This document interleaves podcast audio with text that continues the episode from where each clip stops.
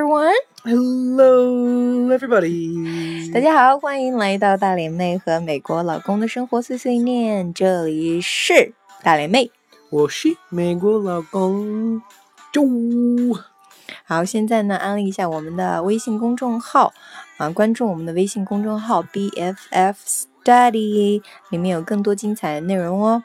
锁定 BFF Study。Best for uh, best friends forever 的简写 BFF study 学习。All right，好，那今天呢聊点什么呢？So how weird is Game of Thrones? Was Game of Thrones last episode? Yeah, no spoilers. Hey, hey, I but the show itself, you know, yeah, it's got some weird stuff that happens in it. You know, mm -hmm. brothers and sisters having sex together. It's weird stuff going on. Yeah, weird stuff going on. 那刚刚说了这么多，出现频率这么多单词啊，频率最多的这个单词 weird，呃，拼写 W E。 I R D weird. See that again? Weird. Weird.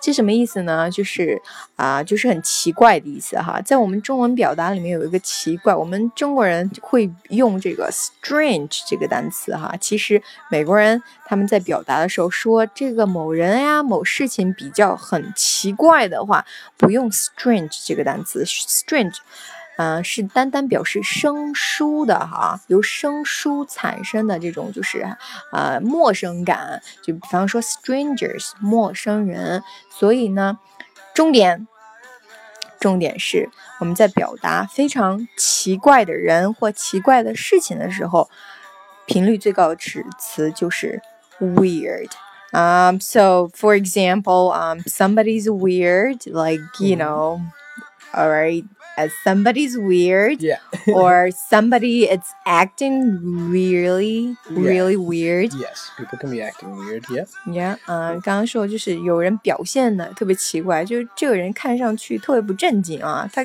就是感觉很奇怪，表现的特别奇怪，然后用 weird 这个单词，嗯、um,，还有呢。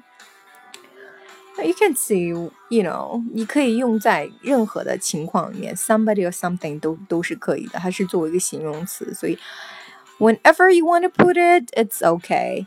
所以只要表示非常奇怪的时候，用这个单词，not strange, weird. Weird, yes, weird, weird, weird.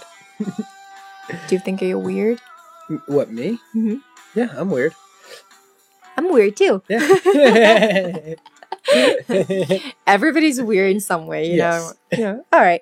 好，那今天呢，就来啊，就刚刚讲了这个单词哈，用了频率，出现频率特别特别多。他们经常说啊，how weird it is, somebody's weird, something is weird, everything's weird, you're weird, me weird.